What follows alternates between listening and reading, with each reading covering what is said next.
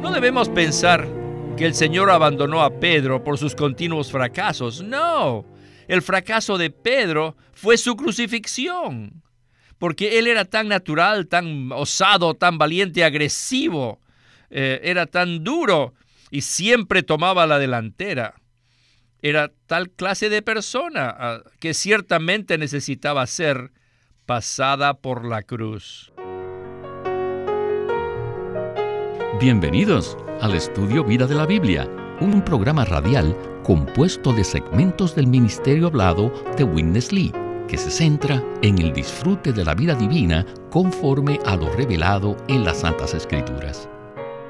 Los invitamos a que visiten nuestra página de internet radiolsm.com y allí podrán escuchar gratuitamente todos los programas radiales del Estudio Vida. radiolsm.com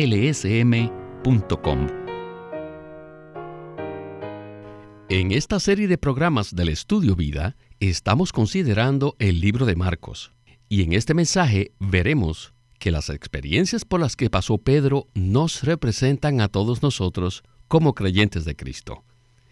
El relato del libro de Marcos en los capítulos 14 y 15 es sorprendente, ya que nos presenta la manera como el Señor Jesús se preparó para la crucifixión. Incluso nos muestra cómo Él condujo a los que finalmente lo crucificaron para que hicieran las cosas de acuerdo con el horario de Dios y no con el del hombre. Uno de los puntos que frecuentemente es ignorado en estos mismos capítulos es el relato de las experiencias de Pedro. En realidad, él también estaba siendo preparado por el Señor para pasar por el proceso de muerte y resurrección. Es fácil ver en estos capítulos que Pedro representa a los discípulos, pero lo que no es tan fácil de ver y es igualmente significativo son las experiencias de Pedro. Él cometió falla tras falla y como resultado fue despojado de su fuerza natural y de su habilidad. Y estas experiencias de Pedro también nos representan a todos nosotros como creyentes de Cristo.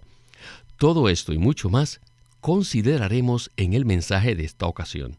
El título del mismo es La muerte y la resurrección que el Salvador esclavo experimentó para cumplir la obra redentora de Dios. Y en esta oportunidad nos acompaña una vez más Eric Romero, a quien hemos invitado para ayudarnos con los comentarios. Gracias por la invitación. Siempre es un gozo estar en el programa. Eric, estos pasajes que estamos estudiando son muy familiares, pero a medida que Winnesley habla, descubriremos una gran cantidad de piedras preciosas que están escondidas en cada versículo, ¿verdad? Así es, Víctor. Este pasaje relatado en Marcos se relaciona con la mayoría de los creyentes.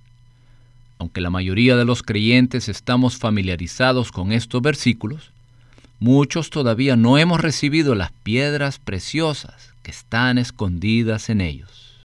Ya hemos hablado en mensajes anteriores del orden de los acontecimientos, pero quisiera mencionarlo de nuevo. El Evangelio de Marcos es el único que está escrito llevando la secuencia histórica de los acontecimientos. El Señor Jesús sabía que Él no podía ser sacrificado en un día cualquiera, sino que debía ser en un día específico, de un mes específico, de un año específico, debido a que todas las cosas ya habían sido profetizadas. Al leer el relato, podemos pensar que los opositores del Señor, tanto religiosos como políticos, aparentemente fueron los que decidieron cuándo y cómo crucificarlo pero en realidad el propio Señor era quien estaba dirigiendo todo. En cuanto a esto, ¿qué nos puede decir al respecto, Eric? Esto nos muestra la soberanía de Dios al planear y arreglar el entorno para que cada uno hiciera lo que le correspondía hasta que llegara el momento determinado para que se cumplieran todas las profecías del Antiguo Testamento. Lo que más me sorprende es que en cierto momento el Señor Jesús tuvo que acelerar su jornada para no llegar tarde al tiempo designado por Dios. En otras palabras, este relato nos muestra que todo lo relacionado con la crucifixión del Señor no sucedió al azar, sino que fue minuciosamente planeado por Dios. El Señor dijo lo que dijo e hizo lo que hizo en el momento apropiado para poder llegar en el tiempo exacto y cumplir así todas las profecías del Antiguo Testamento. También hemos dicho en mensajes anteriores que las experiencias de Pedro están entretejidas en las experiencias del Señor. Jamás me había dado cuenta de esto antes de llegar a este ministerio. Y esto es muy significativo, ¿verdad? Así es. Pedro es una figura prominente entre los doce discípulos, el cual fue usado por el Señor Jesús como un representante de todos los creyentes. El deseo del Señor era conducir a Pedro por todas las experiencias que él mismo había pasado. Esto significa que el Señor Jesús deseaba que todos sus creyentes pasaran por los mismos procesos que él mismo había pasado, es decir, que entremos en la muerte y resurrección de Cristo. Aprecio mucho a Pedro en este sentido. Él fue puesto al descubierto en varias oportunidades. Fue despojado de su hombre natural. Y ahora nosotros podemos recibir el beneficio de todas esas experiencias. Así es, Eric. En el mensaje anterior vimos que cada vez que el Señor Jesús conducía a Pedro a un punto elevado de la revelación, a renglón seguido, Pedro cometía una gran equivocación. El Señor usó esas cumbres espirituales para exponer y tratar con la carne de Pedro y asimismo lo hace con nosotros. Eso lo podemos experimentar en nuestra vida cotidiana. A veces subimos a la cumbre de un monte en una conferencia o en un determinado evento, pero cuando termina nos confrontamos con una cantidad de situaciones que nos avergüenzan y nos exponen. Esa es la manera como Dios usa todas las situaciones para perfeccionarlos. Bueno, en este mensaje veremos cómo el Señor fue probado y examinado, pero en realidad el que estaba siendo probado era Pedro. En Marcos 14, del 1 al 2 dice, faltaban dos días para la Pascua y para la fiesta de los panes sin levadura, y buscaban los principales sacerdotes y los escribas cómo prenderle con engaño y matarle, y decían, no en la fiesta, no sea que haya alboroto del pueblo. Ahora vamos a los versículos 32 y 33, que dicen, Llegaron a un lugar que se llama Getsemaní, y dijo a sus discípulos, Sentaos aquí mientras yo. Y tomó consigo a Pedro, a Jacobo y a Juan, y comenzó a sentir pavor y angustia. Como veremos, los escribas y los sacerdotes no querían arrestar a Jesús durante la fiesta de la Pascua, porque tenían temor de las multitudes y querían ganarse el favor de ellas. Sin embargo, el Señor sabía que esto debía suceder. Escuchemos a Witness Lee y el estudio Vida de Marcos. Adelante.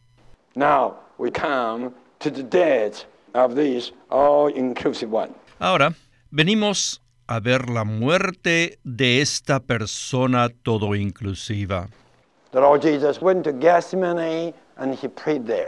El Señor Jesús fue a Getsemaní y oró allí. ¿Qué cosa oró? Oró en cuanto a su muerte. No se olviden que él se encontraba en Galilea y que fue expresamente a Jerusalén para que se le diera muerte. En realidad, si prestamos atención, no fue Judas quien le entregó, sino más bien él se entregó a sí mismo. Y cuando el tiempo llegó que él había calculado, él tuvo que ir a Jerusalén. Él tuvo que ir durante el tiempo de la Pascua.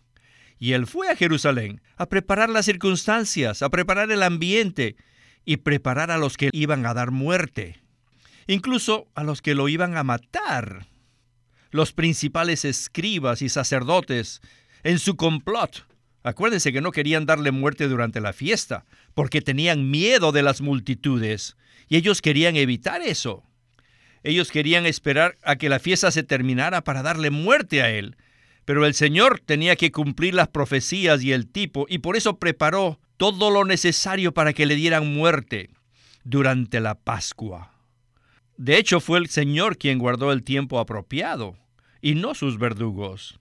Y aún Él aceleró la venida de ese día, el día en que tenía que morir. Él preparó todo. Y entonces en el último día, el día de la Pascua, expuso a Judas como aquel que le traicionaría. Y después que Judas se fue, se marchó de allí, el Señor instituyó su cena porque sabía que en pocas horas sería arrestado y sería juzgado y sería sentenciado a muerte y sería crucificado.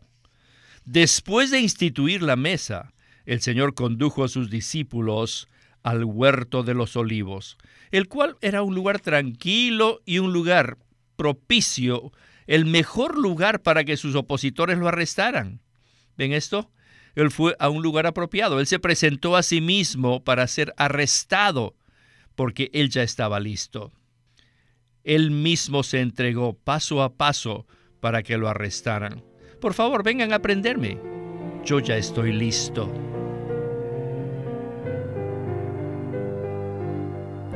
Eric, este pasaje de la palabra es maravilloso porque nos ilustra que existen dos esferas o ámbitos la esfera visible, la cual es tangible y física, en la cual estaban los principales escribas y sacerdotes, mientras estaban conspirando para matar a Jesús.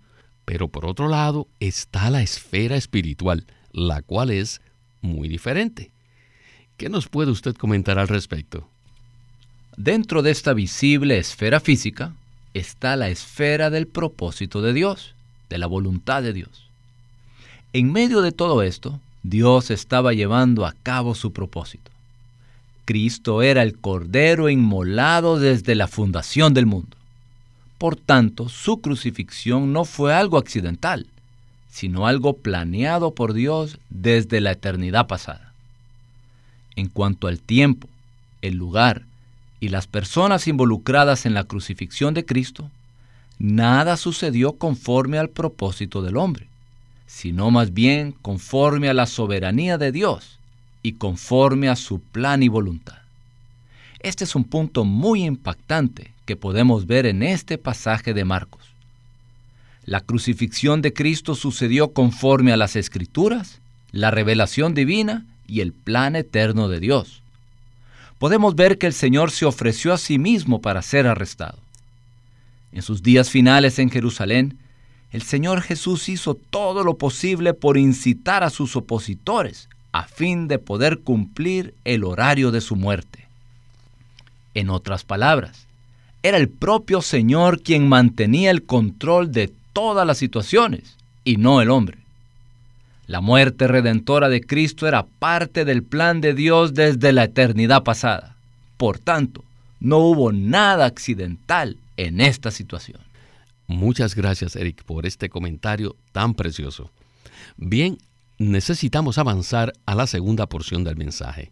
En los versículos 34 al 36, el Señor Jesús dijo lo siguiente, Mi alma está profundamente triste, hasta la muerte. Quedaos aquí y velad.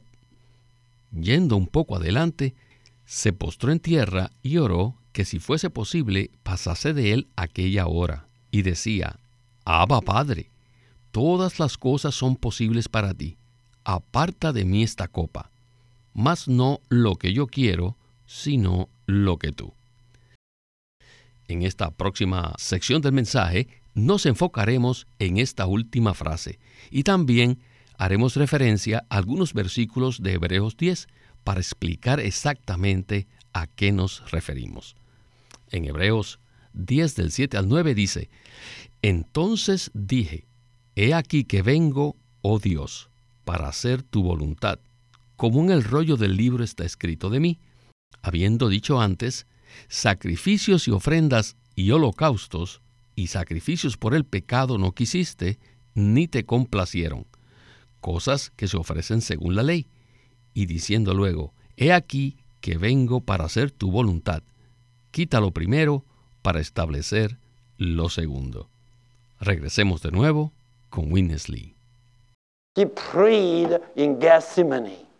He said, Father, not my will, but your will. En Getsemaní el Señor oró, Aparta de mí esta copa, mas no lo que yo quiero, sino lo que tú quieres, Padre.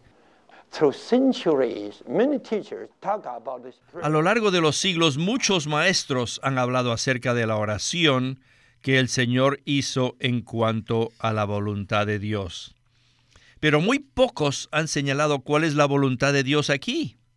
Si queremos conocer cuál es la voluntad de Dios en este versículo, necesitamos leer Hebreos 10.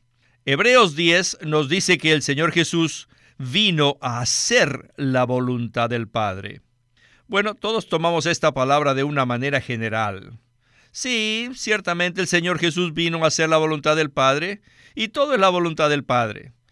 Pero si leemos cuidadosamente el contexto de Hebreos 10, veremos que la voluntad de Dios aquí se refiere específicamente al reemplazo de todas las ofrendas.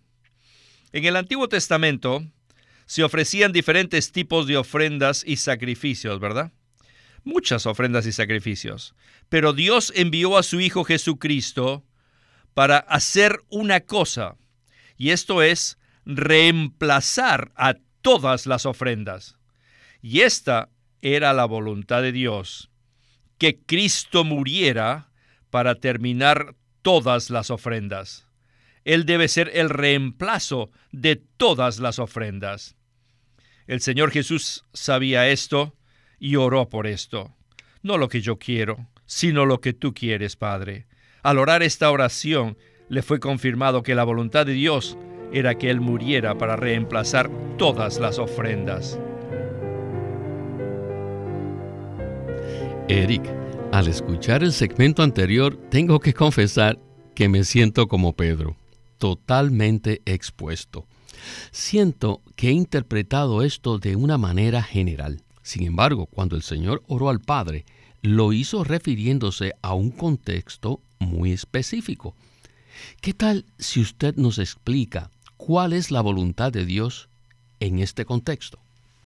Antes de contestar su pregunta, yo también debo confesar que tenía la misma clase de entendimiento general respecto a la voluntad de Dios.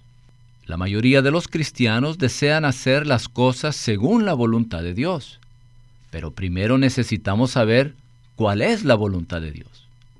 En este caso, la voluntad de Dios es que Cristo muriese para llegar a ser el cumplimiento de todos los sacrificios y ofrendas del Antiguo Testamento.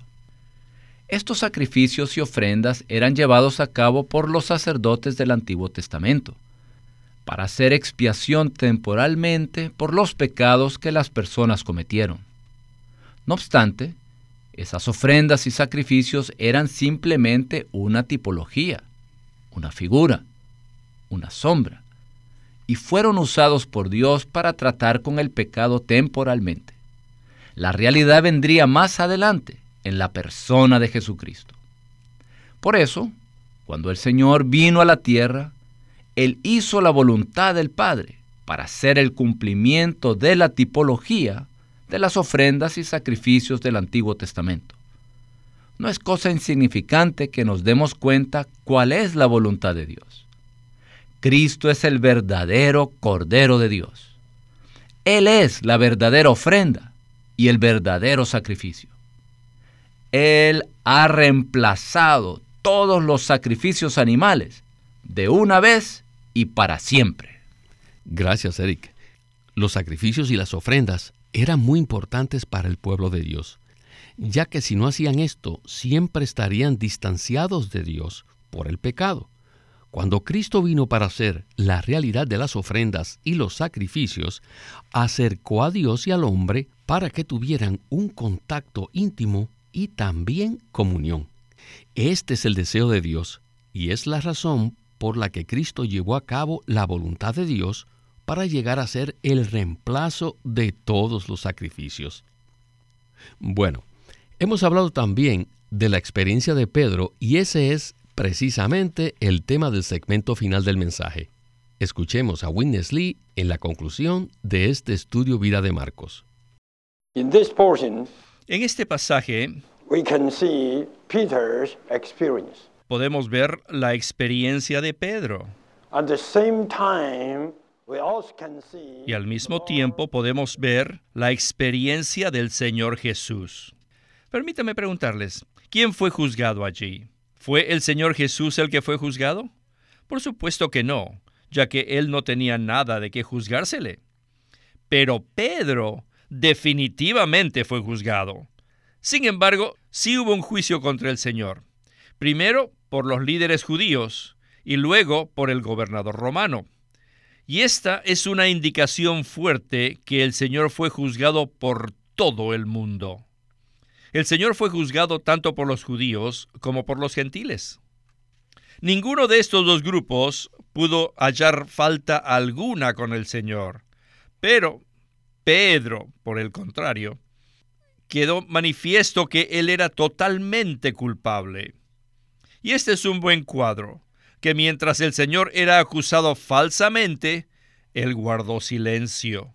Pero cuando le preguntaron acerca de su persona, él sí contestó. Le dijeron, ¿eres tú el Cristo, el Hijo del bendito? Él contestó, pero afirmativamente. Es como si les hubiera dicho, ajá, ¿vosotros me preguntáis si soy el Cristo, el Hijo del bendito? Y yo os digo, sí, yo soy. Y además también soy el Hijo del hombre y ustedes verán al Hijo del Hombre a la diestra del poder, y regresaré viniendo con las nubes del cielo. Él admitió que él era el Hijo de Dios, pero cuando Pilatos le examinó, no le interesaba si él era el Hijo del Hombre, y le preguntó si era el Rey de los judíos. Y el Señor de nuevo respondió afirmativamente, y fue por esta causa, decir que era el Hijo del Hombre y el Rey de los judíos, que le sentenciaron a muerte. Aleluya. Es maravilloso. Ahora Pedro, debido a que Pedro era muy natural, necesitaba pasar por la experiencia de la muerte del Señor. Y todos los seguidores cercanos del Señor también fueron introducidos en su muerte. No debemos pensar que el Señor abandonó a Pedro por sus continuos fracasos. No, el fracaso de Pedro fue su crucifixión porque él era tan natural, tan osado, tan valiente, agresivo, eh, era tan duro y siempre tomaba la delantera. Era tal clase de persona ah, que ciertamente necesitaba ser pasada por la cruz. Y por medio de la cruz él entró en la muerte del Señor. Sin embargo, él no se dio cuenta de esto. Más adelante, el día de la resurrección y el día de Pentecostés, Pedro llegó a comprender plenamente que él había entrado en la crucifixión del Señor. Mientras el Señor fue crucificado, Pedro entró en esa crucifixión y el fracaso que tuvo puso a descubierto su ser mismo y su ser fue completamente tratado. Esto es maravilloso. Ahora podemos ver que no solo una persona pasó por el proceso de la cruz, sino que también otros entraron allí, los gentiles, nosotros, nosotros también entramos en la muerte del Señor junto con Él. ¿No creen ustedes que todos nosotros somos Pedros? Aleluya. Y tengo que decir amén a esta palabra. Hemos leído y estudiado la Biblia, pero al ver esta revelación, vemos que esto es algo completamente diferente. ¿Verdad, Eric? Así es. Pedro pagó un gran precio al ser sacrificado pero finalmente llegó a ser alguien muy precioso. Puesto que Él es nuestro representante, nosotros también pasamos por esa experiencia de muerte. Se necesitaba que la condición natural de Pedro fuese puesta al descubierto para después ir a la cruz, morir y ser introducido en la resurrección. Este es el deseo de Dios para todos sus creyentes. A veces, cuando nosotros pasamos por las experiencias de fracaso por las que Pedro pasó, pensamos que Dios ya no quiere nada más con nosotros. No obstante, en lugar de ser el punto final, ese es en realidad el punto de inicio para que experimentemos la muerte y la resurrección del Señor. El Señor Jesús no fue el único que pasó por el proceso de la muerte. Todos nosotros, representados por Pedro, pasamos por este proceso juntamente con Él. Bueno, Eric, El tiempo se nos agotó, así que muchas gracias por acompañarnos en el estudio Vida de la Biblia con Winnesley. Gracias por invitarme. Siempre disfruto mucho estar en el programa. Este es Víctor Molina haciendo la voz de Chris Wilde, Eric Romero la de James Lee y Walter Ortiz la de Winnesley.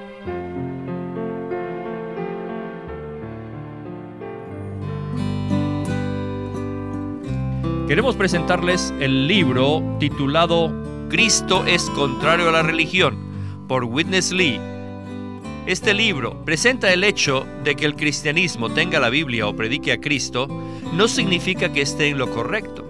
Los líderes judíos también tenían las escrituras y enseñaban acerca de Cristo, el Mesías, pero cuando éste se hizo presente, ellos no solo no le dieron importancia, sino que lo rechazaron. El llamamiento que Dios hace a los creyentes consiste en que acudan a la persona viva de Cristo y abandonen las tradiciones y las doctrinas muertas.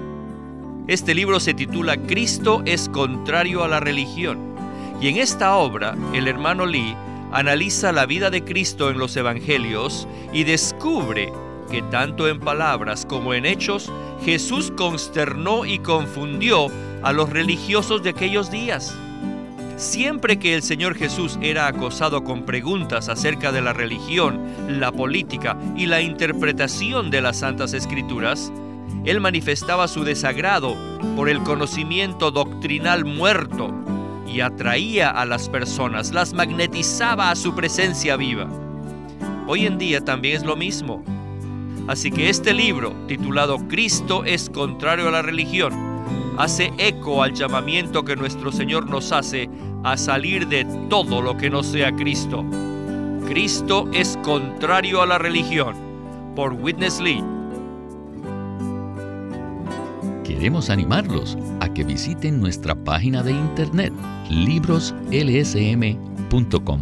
Allí encontrarán los libros impresos del Ministerio de Watchman Nee y Witness Lee la Santa Biblia versión recobro con sus notas explicativas y también encontrarán folletos, himnos y libros en formato electrónico. Por favor, visite nuestra página de internet libroslsm.com o llámenos a nuestro teléfono gratuito 1-800-810-1149. 1-800-810-1149 1149. Además, si desean, pueden comunicarse con nosotros enviándonos un correo electrónico a estudiovida.lsm.org.